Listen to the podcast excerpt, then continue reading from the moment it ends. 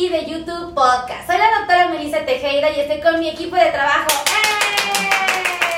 La verdad es que estamos muy contentos porque hoy vamos a hablar de la diferencia de infarto y crisis de ansiedad. Definitivamente es una de las condiciones que comúnmente eh, enfrentamos eh, en el día a día. Y mucha gente que vive con diabetes está muy preocupada, está muy angustiada porque eh, no alcanza a diferenciar una u otra. Y, y, esta es una situación que tenemos que atender, que tenemos que conocer para que no nos agarre mal parados y ante una situación de este tipo, particularmente un infarto, podamos atenderlo oportunamente y diferenciarlo con una crisis de ansiedad. Creo que es un tema que realmente nos puede interesar a muchísimas de las personas que están en esa transmisión y que los va a ayudar a tomar buenas decisiones. Digo, hay gente, eh, eh, tenemos aquí en el, en el equipo personas que hemos tenido desde el desfortunio de tener un familiar con infarto y creo que sabemos perfectamente el estrés, la angustia que se siente. Y, y, pacientes propiamente que han pasado por esta situación y que a veces inocentemente desconocen que están ante un infarto, ¿no? ¿Cuántos de nuestros pacientes han llegado aquí con estudios de, de electrocardiograma que reportan que tuvieron un infarto y los pacientes no se dieron cuenta, ¿no? Es algo muy, muy interesante. Entonces vamos a empezar hablando, amigos, y déjenme platicar. Yo voy a empezar contándoles una historia de mi esposo Christopher Salazar. Todos conocen a mi esposo Christopher Salazar y si no, vayan a su canal de YouTube que se llama Christopher Salazar. y déjenme platicarles que la verdad, este, oigan, pero yo no los presenté. Nadie me dijo nada. No. ya nos conocen. Ya nos conocen, ¿verdad? Nos han visto en otros podcasts. Y si no, bueno, pues nos tienen que ver. Voy a empezar presentando por mi lado derecho primero a la podóloga Ruth. ¡Bravo! Es podóloga experta en pies de pacientes que viven con diabetes. Así es que, bienvenida a este podcast, doctora. Podóloga, perdón, perdón, podóloga. Entonces vamos a, a, platicar de temas bien interesantes, ¿no? Yo creo que este tema está padre, ¿no? Entonces, sí, sí, está muy bueno. Sí. Y también vamos a dar un aplauso, la bienvenida a mi querida asistente Sally. ¡Bravo! De verdad, ella es quien me hace favor de atender todas las llamadas, todas las necesidades de mis pacientes.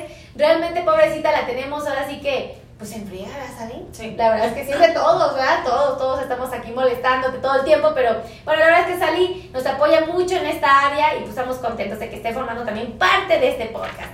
También aquí tenemos a la podóloga Sara, ¡bravo! Ella eh, también es podóloga experta en pies diabéticos. Eh, evidentemente forma parte de este equipo donde nuestro trabajo es ayudar a preservar la salud de los pacientes que viven con diabetes, ¿no? Eh, tenemos muchos elementos más que nos hacen falta y que evidentemente pues no, no formaron parte de este podcast, pero seguramente se van a integrar en los próximos podcasts, ¿verdad? Los doctores, ¿no? Que tenemos doctores expertos en neuropatía, doctores, ¿qué más tenemos? Tenemos Nutriólogas, eh, el ortopedista. Ajá, claro. La psicóloga, la psicóloga por control su Control de diabetes. Control de diabetes, médicos expertos en puras, sí. control de diabetes, en puras, en puras insulinas y puras pastillas que se dedican también a controlar los problemas de presión arterial y bueno, una serie de cosas, ¿no? Pero vamos a empezar el- ahora sí platicando de esto, de la diferencia, de la, dif- la, la diferencia que existe entre un infarto y una crisis de ansiedad. Y surgió esta necesidad porque déjenme platicarles que mi esposo Christopher Salazar, como les comentaba, eh, ustedes muchos lo conocen, saben que es gordito y que si algo tiene es que es muy ansioso, es muy preocupón, ¿no? Se ve desfachatado y así como que muy, co- muy, muy cotorro, pero él vivía estas crisis de ansiedad, ¿no? Y las confundía con infartos, ¿no?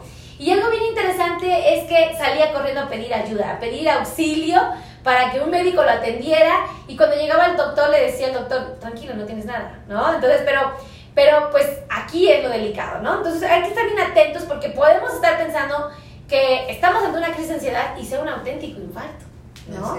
Y inocentemente eh, no poderlo diferenciar porque se asemejan bastante, pero hay elementos que te hacen saber con precisión qué es un infarto y qué es una crisis de ansiedad. Entonces, eso es lo que vamos a platicar. Y fíjense, mi esposo me, me acuerdo mucho de una historia, me platica él que iba camino a Toluca, ¿no? Eh, ustedes, los que están viendo en otras partes del mundo, porque nos ven en España, en Colombia, en Venezuela, en Paraguay, en, eh, ¿dónde más nos ven? En Perú, Argentina. Argentina, ¿dónde más nos ven? En En, Estados Unidos. en Estados Colombia, Unidos, muchísima gente en Chicago. Canadá, por supuesto, eh, muchísimo en Chicago, claro que sí. Entonces, él, él viajaba de la Ciudad de México, ah, no es cierto, de, de Toluca, que es un lugar que está a 50 kilómetros de donde estamos nosotros ubicados, a, a la Ciudad de México y de repente empezó a sentir un dolor en el pecho, ¿no? Le empezó a faltar el aire así, se sentía muy agobiado, muy estresado y se paró en el primer hospital que encontró y exigió que le hicieran un electrocardiograma porque él aseguraba que se estaba infartando, ¿no? Y entonces eh, es muy angustiante porque pues obviamente llega una persona que mide 1,90, que pesa pues X número de kilos, no poquitos, bastantitos, ¿no? Este, con falta de aire, ¿no? Pero a una edad joven. Estamos hablando de una persona que tiene 35 años en aquel entonces, 33, no lo sé, bastante joven, 30 tal vez. Y entonces, obviamente, pues el doctor lo ve y dice, padre, tienes 30 años, ¿cómo llegaste solo, no? Eh, ¿Qué sientes? Falta de aire, ¿no? Estoy sudando mucho, me duele el pecho. ¿Y, ¿Y cómo te duele? Pues mucho. ¿Qué tan intenso? Pues bastante, ¿no? Ok, pues suena como, pareciera que puede ser un infarto, ¿no? Pero a la hora de entrevistarlo, pues se da cuenta el doctor que pues tal vez no fuera así, porque si hubiera sido un infarto, probablemente mi esposo no hubiera llegado a recibir la atención médica, puesto que una persona que se está infartando comúnmente, no en todos los casos, pero comúnmente lo lleva una persona. Porque el dolor es tan intenso, la falta de aire es tan grave, la sensación de que se va a morir lo exige. Pide que alguien lo lleve al hospital porque él sabe que no va a alcanzar a llegar el trayecto. O sea, vean la diferencia así de una, de una historia real, de una historia auténtica, de cómo se vive un infarto y cómo es una crisis de ansiedad, ¿no? Entonces mi esposo pues ya lo tiene el doctor y se empieza a reír, le dice tranquilo, tranquilo, no te estás infartando, le hizo un electrocardiograma porque dentro del protocolo es hacerle un electrocardiograma al paciente y descubre que no tiene cambios eléctricos en, en, el estudio, que, que, el corazón se ve bien, se ve sano. Y le dice tranquilo, tranquilo, no tienes un infarto, estás ante una crisis de ansiedad, ¿no? Y para nosotros, para cualquiera que escuche esta historia, o sea, si a ti te pasa, a Sally, a mí o a la podóloga Sara, yo creo que salimos súper asustados, ¿no? Y decimos, estoy seguro que me estoy infartando, ¿no? Y tal vez no es así. ¿No? Pero el día que realmente acontece, ese día se identifica a la primera. No hay duda de que es un infarto, ¿ok? Porque todavía la persona que está ante una crisis de ansiedad lo duda. Dice, me, creo que me va a dar un infarto creo que me va a dar un infarto. No, no, espérate, no, te, no creas que te va a dar un infarto. ¿Te está dando un infarto o no te está dando? O sea, no hay de otra, ¿no? Entonces, esto creo que es muy interesante porque en base a eso van a decir ustedes, no, pues sí hay una diferencia, ¿no? Entonces, no sé. ¿O qué opinan ustedes? Parezco loquita yo platicando aquí la historia de mi esposo. no, es que definitivamente sí existe una diferencia. O sea, de verdad, eh, una crisis de ansiedad no se compara con lo que realmente puede ser un infarto, ¿no? Yo pienso que, que sí es una diferencia así enorme, enorme. Afortunadamente, gracias a Dios, no es mi caso, pero yo pienso que, que sí se puede diferenciar en un momento dado, ya que la magnitud del dolor es mucho, muy diferente. Así es. Es una diferencia abismal. O sea, el dolor de una crisis de ansiedad en el pecho que manifiestan los pacientes con un dolor en el pecho eh, ante un infarto cambia radicalmente. La, cuestión, es, perdón, la cuestión es que como la gente no sabe o no, ahorita que precisamente usted nos acaba de explicar, pues hay gente que no sabe y como siente un dolor intenso, piensa que puede ser. Por ejemplo, en el caso de él, yo, creo que yo hubiera pensado lo mismo. Pero ya un poquito que ya va este uno sabiendo un poquito más, dice, ah, caray, creo que este, eh, sí es algo delicado, pero no algo tan trascendental, tan fuerte como lo que pudiera ser el infarto. Como fuera el infarto, pero la gente ante la crisis de ansiedad lo magnifica y lo, lo percibe, ¿no? O sea, sí. yo creo que ya estando en ese papel, ya, ya cuando te da a ti, ya vas a decir, sí, sí, sí, sí, sí, O sea, yo creo como que uno solito también se se clava. Este, y, te sientes más mal a lo mejor de lo que realmente, o crees que estás más mal de lo que realmente estás. Así es. Ya hasta que acude uno a un médico y ya le, le oriente, no, relájate, no es tan catastrófico como tú piensas. Exacto, a mí me pasó en el COVID, o sea, a mí me pasó en el COVID, me dio una crisis de ansiedad, o sea, en la plena pandemia de verdad, y se los digo con todo, no sé si a ustedes les ha pasado una crisis de ansiedad, ¿no les ha pasado? ¿A todos? Sí, Ah, pues ahorita vamos a platicar, o sea, les voy a platicar la mía porque se van a reír a carcajadas. La doctora Meli, así, vamos a poner el escenario, ¿no? La doctora Meli estaba eh, muy a gusto en su casa, lavando sus trastes en cuarentena, ¿no? Después de grabar su podcast, después de grabar su, su Facebook Live y su YouTube. y se me ocurre subir eh, al octavo piso, yo vivo en el piso 3, y subí por, por mi ropa que estaba colgada, porque un día antes había lavado, Y, y entonces yo estaba pues viendo la televisión, yo estaba con el ámbito así de a todo el máximo de la pandemia, ¿no? Las, los noticieros a todo lo que da, el YouTube y el Facebook y el TikTok así abordándome con toda Saturada de información. Saturada de información, pero es horripilante, ¿no? De esa que te, te pone de nervios, que te dices, Dios, me voy a morir, ¿no? Entonces algo súper triste al, al octavo piso y regreso, o sea, de verdad con mi, ya se imaginan así todo el escenario, ¿no? Cargando las sudaderas, los pants, todos los tenis, ¿no? Las playeras, todos los, los, este, los calcetines, ¿no? Y llego y me siento en la mesa del comedor y empiezo a hacer... Me duele el pecho. O sea, creo que me voy a infartar. Y si no me estoy infartando, seguro es un COVID. O sea, ¿no? O sea, imagínense. Yo, yo pienso que es como un choque emocional, ¿no? O sea, es es mucho el estrés, es mucha la ansiedad, es mucho el nervio, es como que se te junta todo y ¡pum! hace explosión. Explota. Imagínense a qué grado llegué que me tomé una aspirina en ese momento, porque parte del tratamiento es previo para una aspirina. Me tomé una aspirina y en ese momento marqué a la farmacia San Pablo. No me está pagando la farmacia San Pablo, estamos haciendo un comercial aquí. la crisis emocional fue auténtica. La crisis emocional fue auténtica. Marqué y pedí este. Eh, a, unos productos que son para abrir los bronquios, ajá, que son para los pacientes asmáticos, ajá, y los pedí, o sea, oigan, eso no lo necesitaba yo, o sea, y los pedí, pedí jarabes y todo, o sea, yo sabía que era un infarto o un COVID, ¿no? Oigan, ¿era una crisis de ansiedad? ¿No? Afortunadamente Christopher me dijo, tranquila, estás ante una crisis de ansiedad, ¿no? Y yo, no, no lo entiendes, estoy seguro que me estoy infartando. me dijo, a ver, Melissa, si tú hubieras infartado, no me lo estarías diciendo eres tan joven que tu corazón se detiene. Y yo, oh, y, y, fíjate, y él no es doctor, ¿no? O sea, pero bueno. Pero, ya sabía lo que era. Pero ya sabía lo que era una crisis de ansiedad. Ya, le había dado. Ya, ya le había experimentado, entonces ya sabía lo que yo estaba viviendo, ¿no? Y, bien interesante, bueno, esa fue mi experiencia ante una crisis de ansiedad. He tenido muchas, pero bueno, esa es una que fue reciente y que, que, aún como médico me, me alcanzó a confundir, ¿no? Pero lo que iba a decir, si a usted como médico le pasa, ahora imagínese cuánto más todos los demás. Así es, ¿no? O sea, bien interesante, o sea, dices, no, no, no. Y digo, no sé, ustedes han tenido una experiencia parecida a una crisis de ansiedad, pero es horrible. Sí, yo sí. ¿Sí? Sally, cuéntanos tu crisis de ansiedad. A, mí, a mí me dio después de mi segunda hija. Ajá. No, fue horrible. Pero sí, es como dices, se siente uno que ya ya uno ya se está viendo con alas, ya se está, dejando la herencia. Pero a mí me pasó tan chistoso que empecé, como dicen, yo padezco del corazón, tengo un, este, un soplo fisiológico que se volvió funcional. Entonces yo ya lo sé que toda la vida siempre me han dicho cuidado con el corazón, cuidado con el corazón. Pero nunca he tomado medicamentos como cardíaca, siempre he estado controlada. Entonces, esa ocasión dije, no, yo sé que padezco del corazón, esto sí ya no, esto es horrible. Pero lo más vaciado es que uno va sintiendo y dándose cuenta que no lo es. Eh, yo, por ejemplo, empecé a irme para atrás, para atrás y sentí como me iba en cámara lenta, me mareaba, me caía. Y yo decía, no, o sea, si fue un O sea, que estabas sentada y tú sentías que ibas, o sea, tu cuerpo daba la sensación. que se iba. Ah. Entonces yo dije, espérense, yo no puedo ser un infarto, porque si fuera un infarto, esto es rápido. Y todo se ve en cámara lenta. No, bueno. Es un dolor de cabeza, es una ansiedad, es la sudoración, las manos, la angustia de decir, ya me voy a morir y máximo yo sabiendo que padezco del corazón. Entonces de repente fue así de, oigan, espérense, todavía. Me levanté y dije, no, sí, todavía estoy bien. No, todavía estoy en los años. Todavía no me he levantado del piso.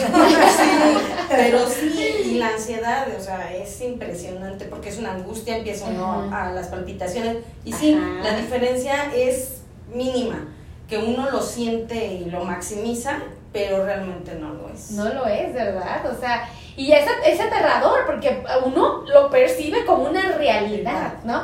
Pero cuando tienes la capacidad de reflexionar, te das cuenta que no es un infarto, ¿no? Pero tu corazón está angustiado, tu mente, tu cerebro, todo está trabajando una cosa impresionante, ¿no?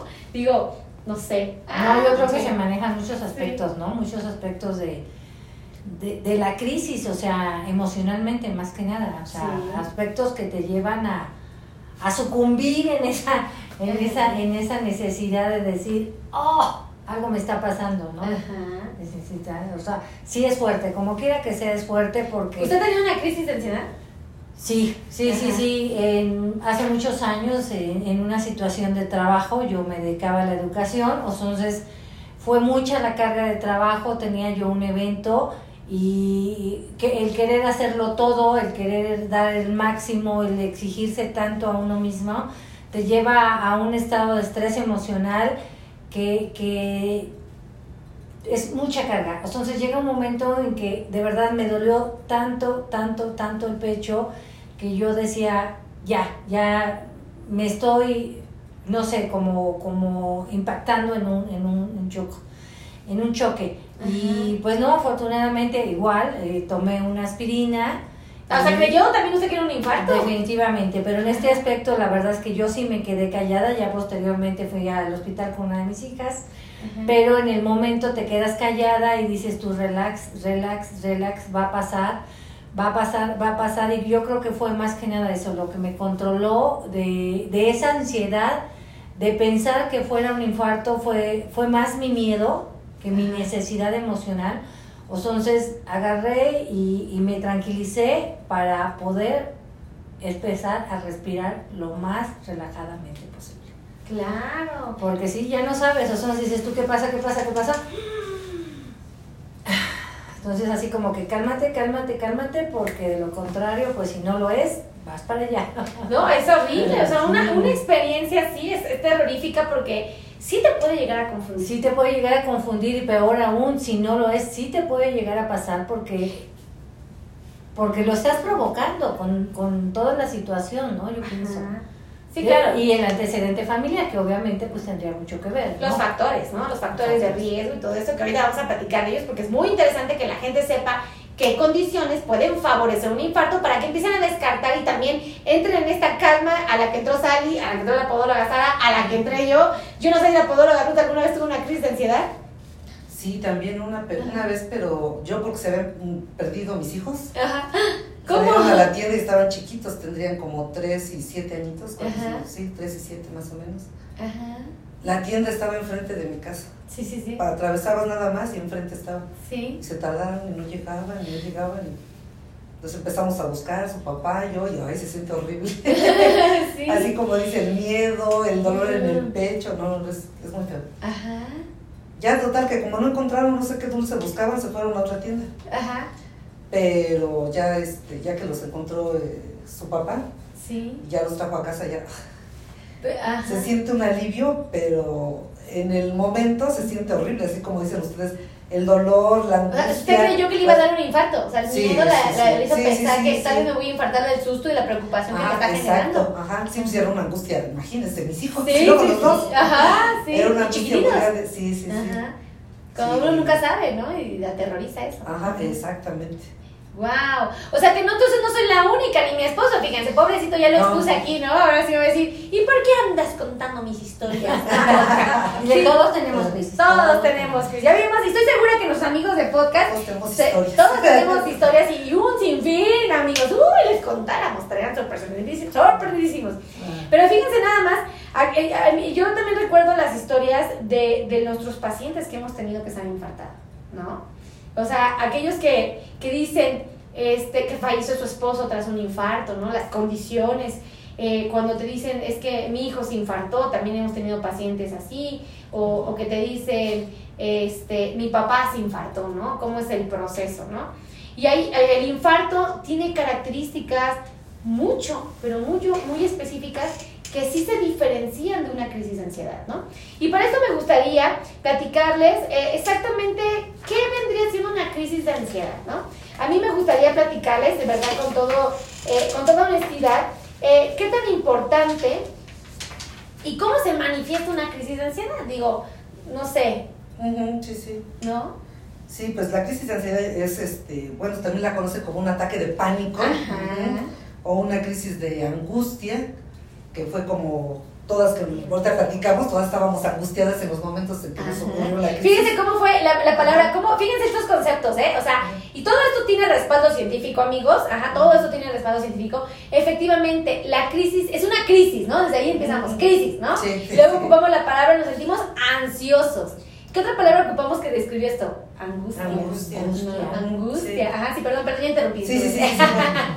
sí, bueno. y esto pues puede generar este, la liberación de hormonas que nos crean, hace, por eso es que sentimos miedo, sentimos esa eh, ese pavor de, de, qué va a pasar, me va a dar, ya hasta aquí llegué. Ajá, sí, sí, ya colgué los tenis, ¿no? ahora sí ya los colgué. Como sale que, alas, que dice que ya le han salido alas, igual, ya, igual eran cuernos, pero ella decía que alas. Ajá, sí, sí, sí, luego. Es muy interesante lo de las hormonas, o sea, nos genera un miedo, un pánico, un terror que nos hace sentir que ya es lo último. Sí, sí, sí, ahora sí que nos hace que vuelve nuestra imaginación más, allá de lo que realmente estamos ah, eh, sintiendo, ¿no? Bueno, y todo esto pues obviamente pues nos da miedo a morir, Ajá. que lo estábamos también comentando, y pues generalmente la gente pues pide o quiere ir, así como el caso de su esposo, que me hagan un electro, quiero ver al cardiólogo, este, ya me estoy infartando, ya siente uno, yo creo que está enlatando las últimas, este... Pero fíjese la, la predisposición que eso, siente que se, que se está infartando. O sea, no tiene la certeza. Ah, no, no. no, O sea, el que, la persona que está en una crisis de ansiedad no tiene la certeza, siente, sospecha, cree. Cree, él intuye, ¿no? Sí, o sea, sí, sí. Ajá. Sí, es lo que le decíamos, es tanto el miedo, tanto el, la angustia que uno siente, que se siente por eso que está a punto de desfallecer. ¿no? Ajá. Creo que ya. sí, sí, sí. Sí, bueno, y entonces, este, pues todo esto está, también se asocia eh, eh, a que luego les sientan dolor del brazo izquierdo, que siempre dicen, ¿te duele el brazo izquierdo? Sí. Infarto. Sí, Ajá, sí, Oye, pero dormí mal. Es un infarto. sí, sí, sí. No, o sea. puede ser, sí. Y todas así, no, es que ya recordando, sí, cierto, me paré en la madrugada y cuando lo hice. siento medio torcido. Sí. medio aire. Ah, sí, sí, sí, ¿no? Y, y eso es son como datos bien interesantes que la gente tiene que conocer, ¿no? Para que no vaya a confundir un infarto con una crisis de ansiedad. Sí, porque no siempre es el dolor en el brazo. No siempre es, efectivamente. Puedes tener dolor en el brazo y no significa que es un infarto, ¿no? Entonces, bien interesante. No es automático, así como todos nos han hecho creer. Sí, ¿no? O sea, como todos nos han hecho creer. ¿Qué más podemos aportar de la crisis de ansiedad que los amigos deban de saber? Mm, bueno, el, el, el, aspecto físico, como pueden ser los triglicéridos y el colesterol, ¿no? Ajá. Que pues que sí lleva a, situaciones de riesgo en un momento dado. Ajá. Normalmente las arterias del corazón se tapan. No, definitivamente no. En una crisis de ansiedad, ¿no? no, en una crisis de ansiedad, sobre todo hablando de crisis de ansiedad, crisis, crisis de estrés, crisis, eh, no sé, por angustia, no, definitivamente. No es una arteria tapada. No, es una arteria tapada. Y, y, por ejemplo, ¿usted qué opina con respecto al dolor en el pecho? ¿El dolor en el pecho será muy intenso? Sí, definitivamente sí. El dolor ahí sí se puede llegar a confundir porque es eh, tanta, tanta nuestra ansiedad, tanto nuestro estrés, tanta nuestra necesidad de, de manifestarse en nuestro organismo que sí. El, ¿Es intenso? Es muy intenso. Pero no será comparado con un infarto. El infarto es muchísimo. Sí, yo es creo clarísimo. Que sí, es clarísimo. Porque el dolor de, infarto es, yo se les escribo a mis amigos, es como si se te cayera un ropero encima. O sea, a ver, yo les pregunto, ¿les ha pasado que les duele el pecho? Sí, sí. Pero imagínense que les cayera el ropero lleno de ropa de su casa encima. ¿Cómo, cómo sentirían el dolor? Paralizante. Paralizante, es un dolor que, opresivo que tú dices, oh, me voy a morir. O sea, pero tienes la certeza Sí, de hecho a mi papá cuando le dio este el infarto, él no podía ni hablar del dolor tan intenso que tenía en el pecho. Por eso digo, bueno, ya con la experiencia de, él, ya es más claro cómo lo entiendo ahora. Exactamente, ya le podemos diferenciar, es el mejor de los ejemplos, ¿no? Y, fíjese qué interesante es, eh, nos decía la podóloga Sara, el paciente corre a la sala de urgencias. Ah, no, fue usted que nos hizo favor de, de aportar eso, ¿no? Usted, el paciente corre a la sala de urgencias. Sí, definitivamente, porque porque tienen la necesidad de decir ayúdame, ¿no? O sea, hagan algo, o sea, estudios, este medicamento, lo que sea haga falta, pero no me quiero morir. Ajá. Y normalmente no hay cambios eléctricos en el corazón. O sea, al no, un electrocardiograma al paciente. No, bueno, no, no podemos eh, en el electro no aparece, ¿no? En el electro, en el electro no aparece. Físicamente no hay estado emocional que te diga que, que hay una alta o una baja. Exacto, ¿no? Normalmente la gente que se infarta, bueno, que tiene una crisis de ansiedad, ¿qué edad tienen? Por lo regular entre 18 a 45 años. Es gente joven. Bastante joven, pero lamentablemente yo creo que son las circunstancias fulminantes, ¿no? Para, para, para un infarto final, un infarto determinante, ¿no? ¿Y, y en, un, en una crisis de ansiedad se reportan muertes?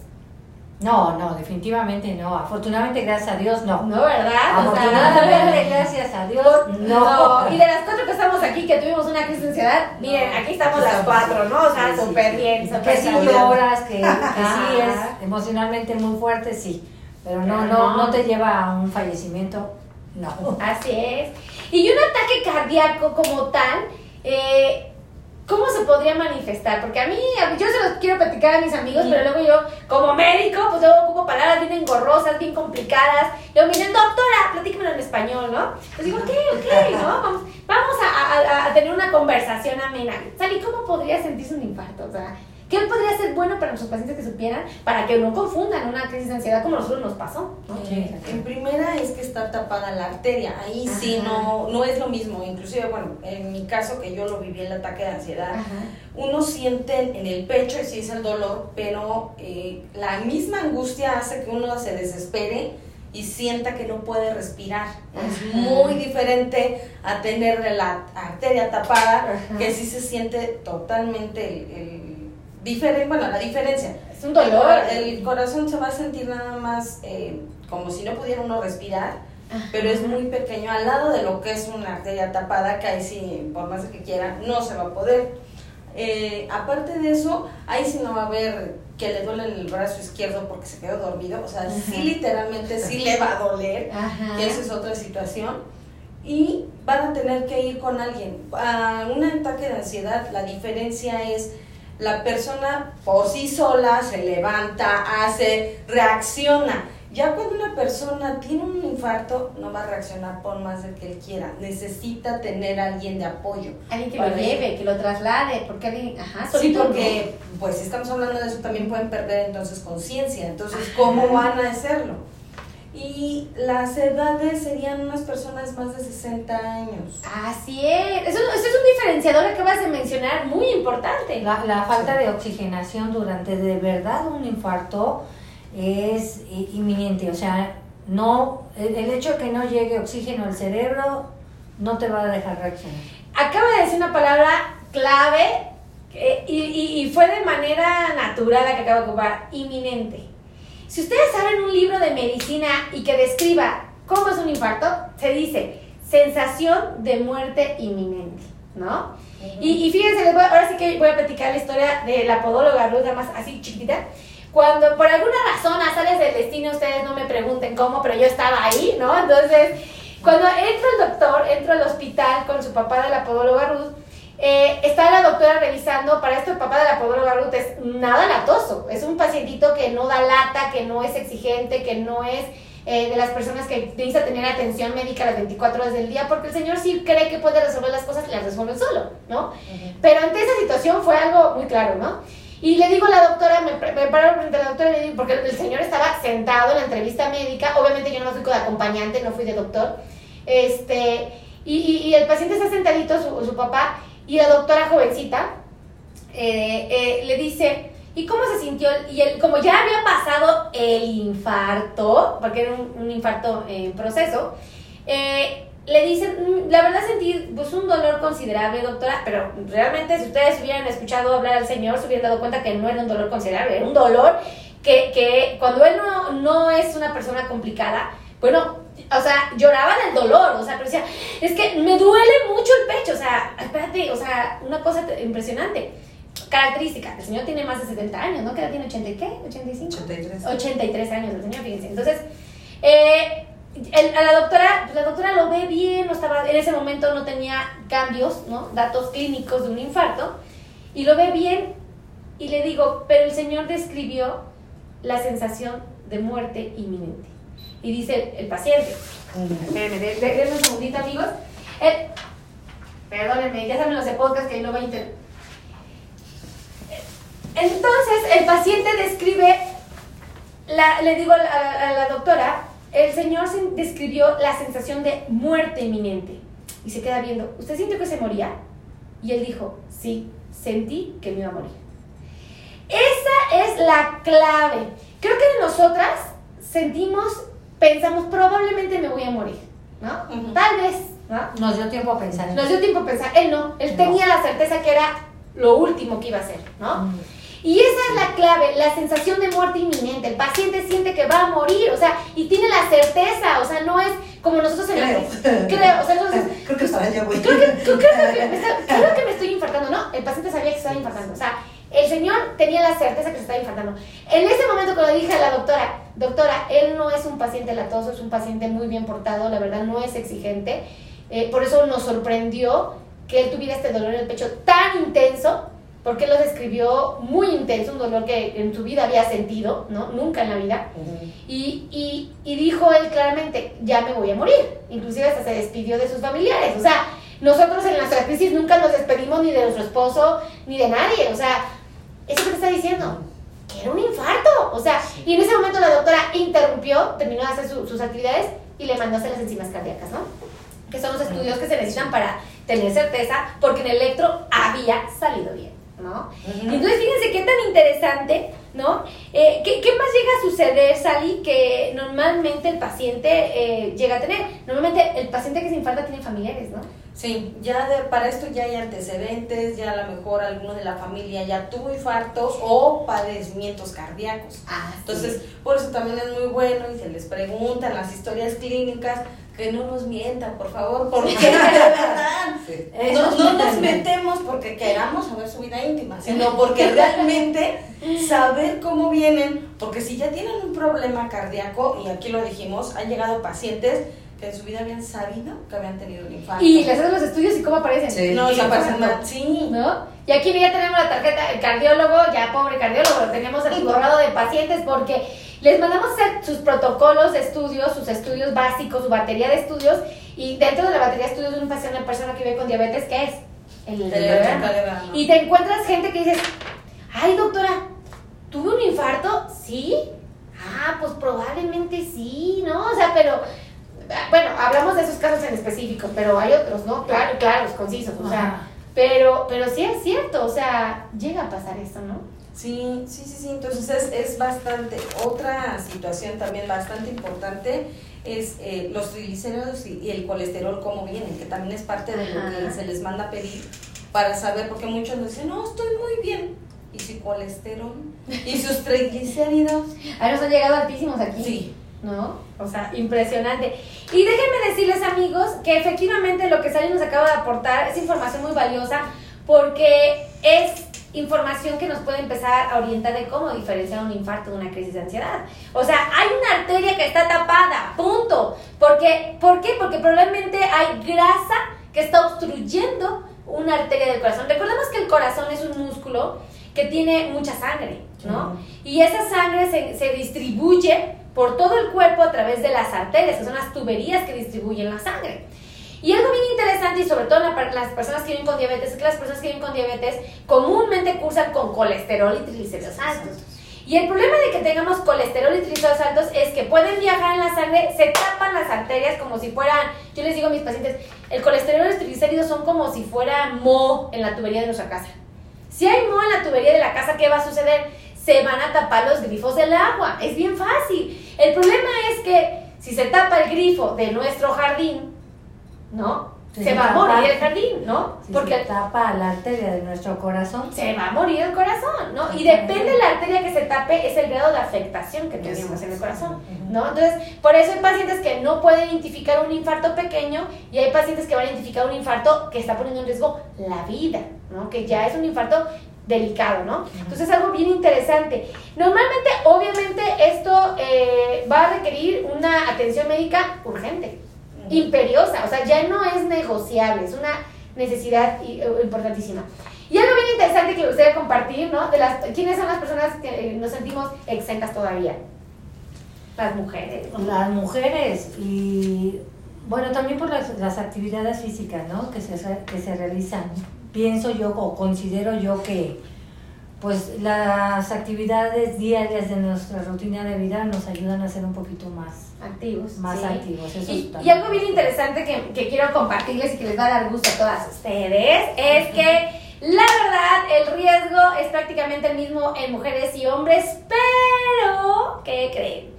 que cuando todavía estamos en una etapa reproductiva donde todavía tenemos la capacidad de menstruar, las mujeres estamos protegidas. Así es que, ¡bravo! ¡Ya lo hicimos! ¿no? ¿por cuánto tiempo más? Ah, eso es bien interesante. Normalmente eh, existe una diferencia importante. El riesgo de infartarse empieza a partir de los 40 años de edad como mencionó Sally, es más frecuente en personas que tienen más de 60 años, ¿no? Pero desde los 40 tenemos el riesgo, en varones específicamente.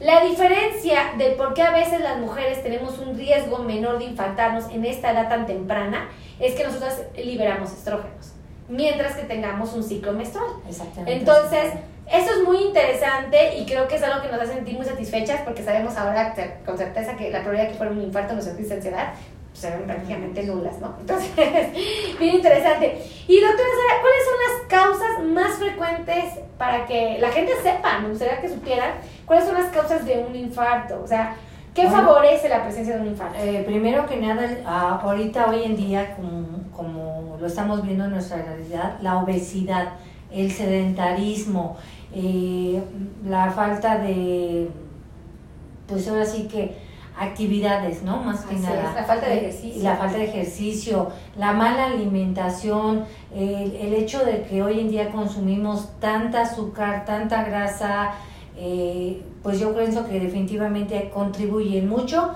a que se tapen nuestras arterias. Así es. También, por ejemplo, hay enfermedades como la dislipidemia, ¿no? Que también... Sí, los triglicéridos y el colesterol, donde, pues sí, definitivamente nos van a llevar a, nuevamente a la, al, riesgo. al riesgo del infarto. Así es.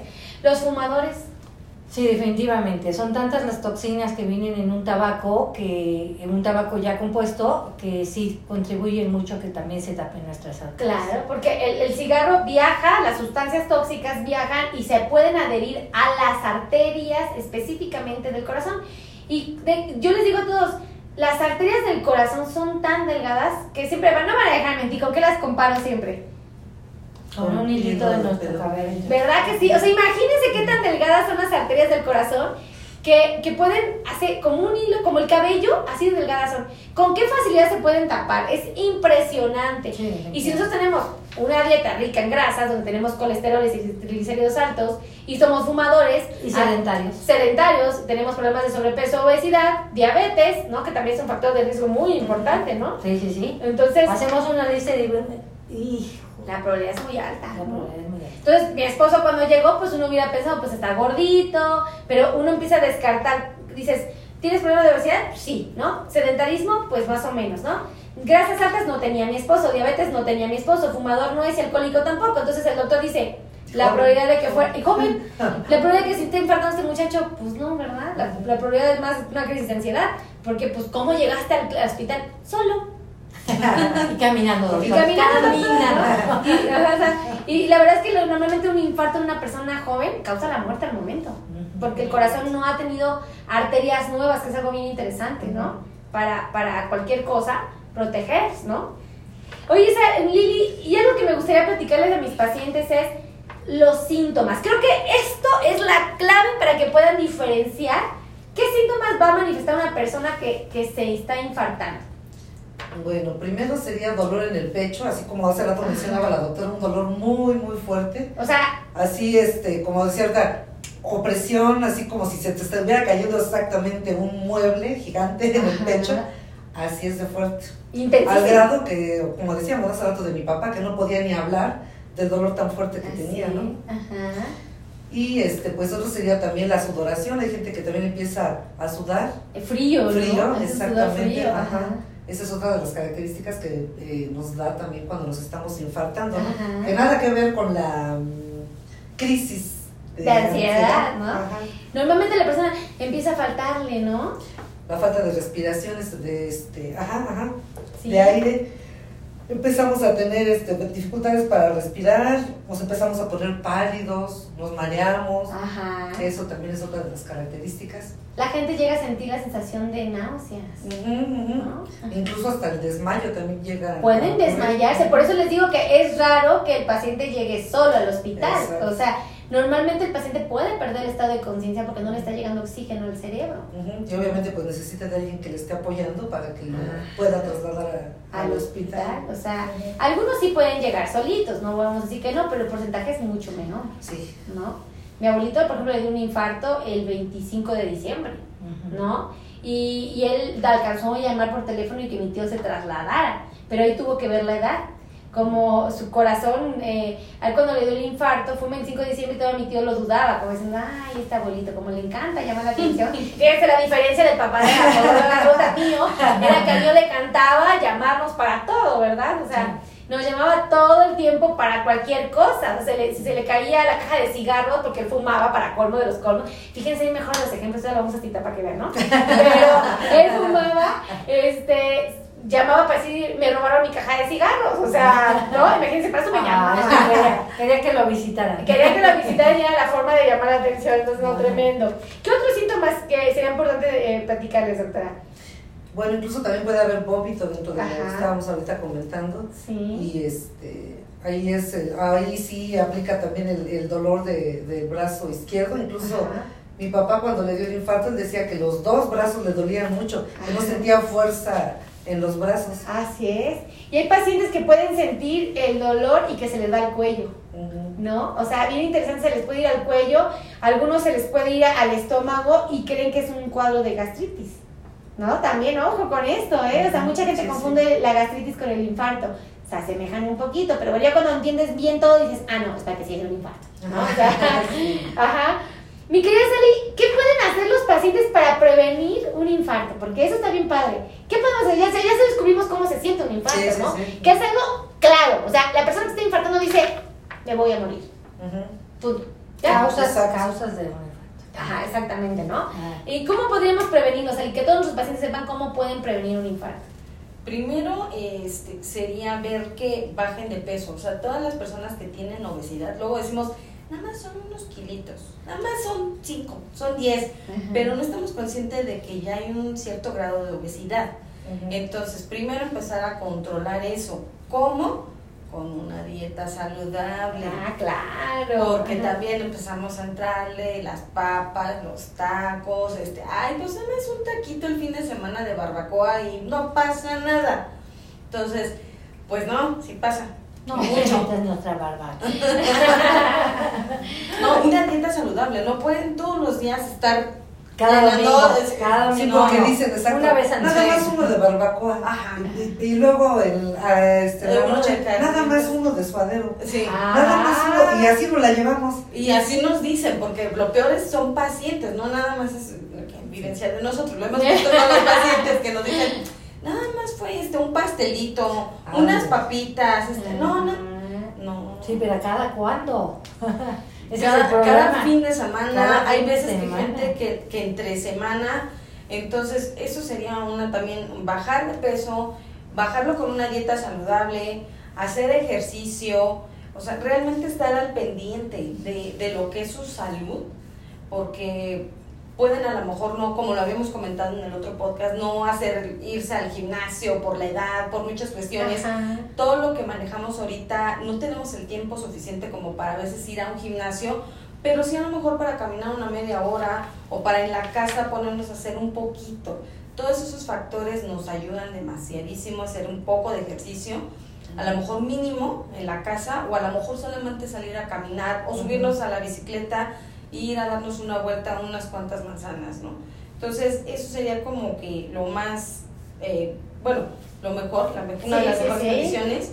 También este, bajar lo que es el colesterol y los triglicéridos malos, porque eso sería evitar totalmente tapar la arteria, que eso es lo principal en esto, y subir todo lo que es el colesterol bueno.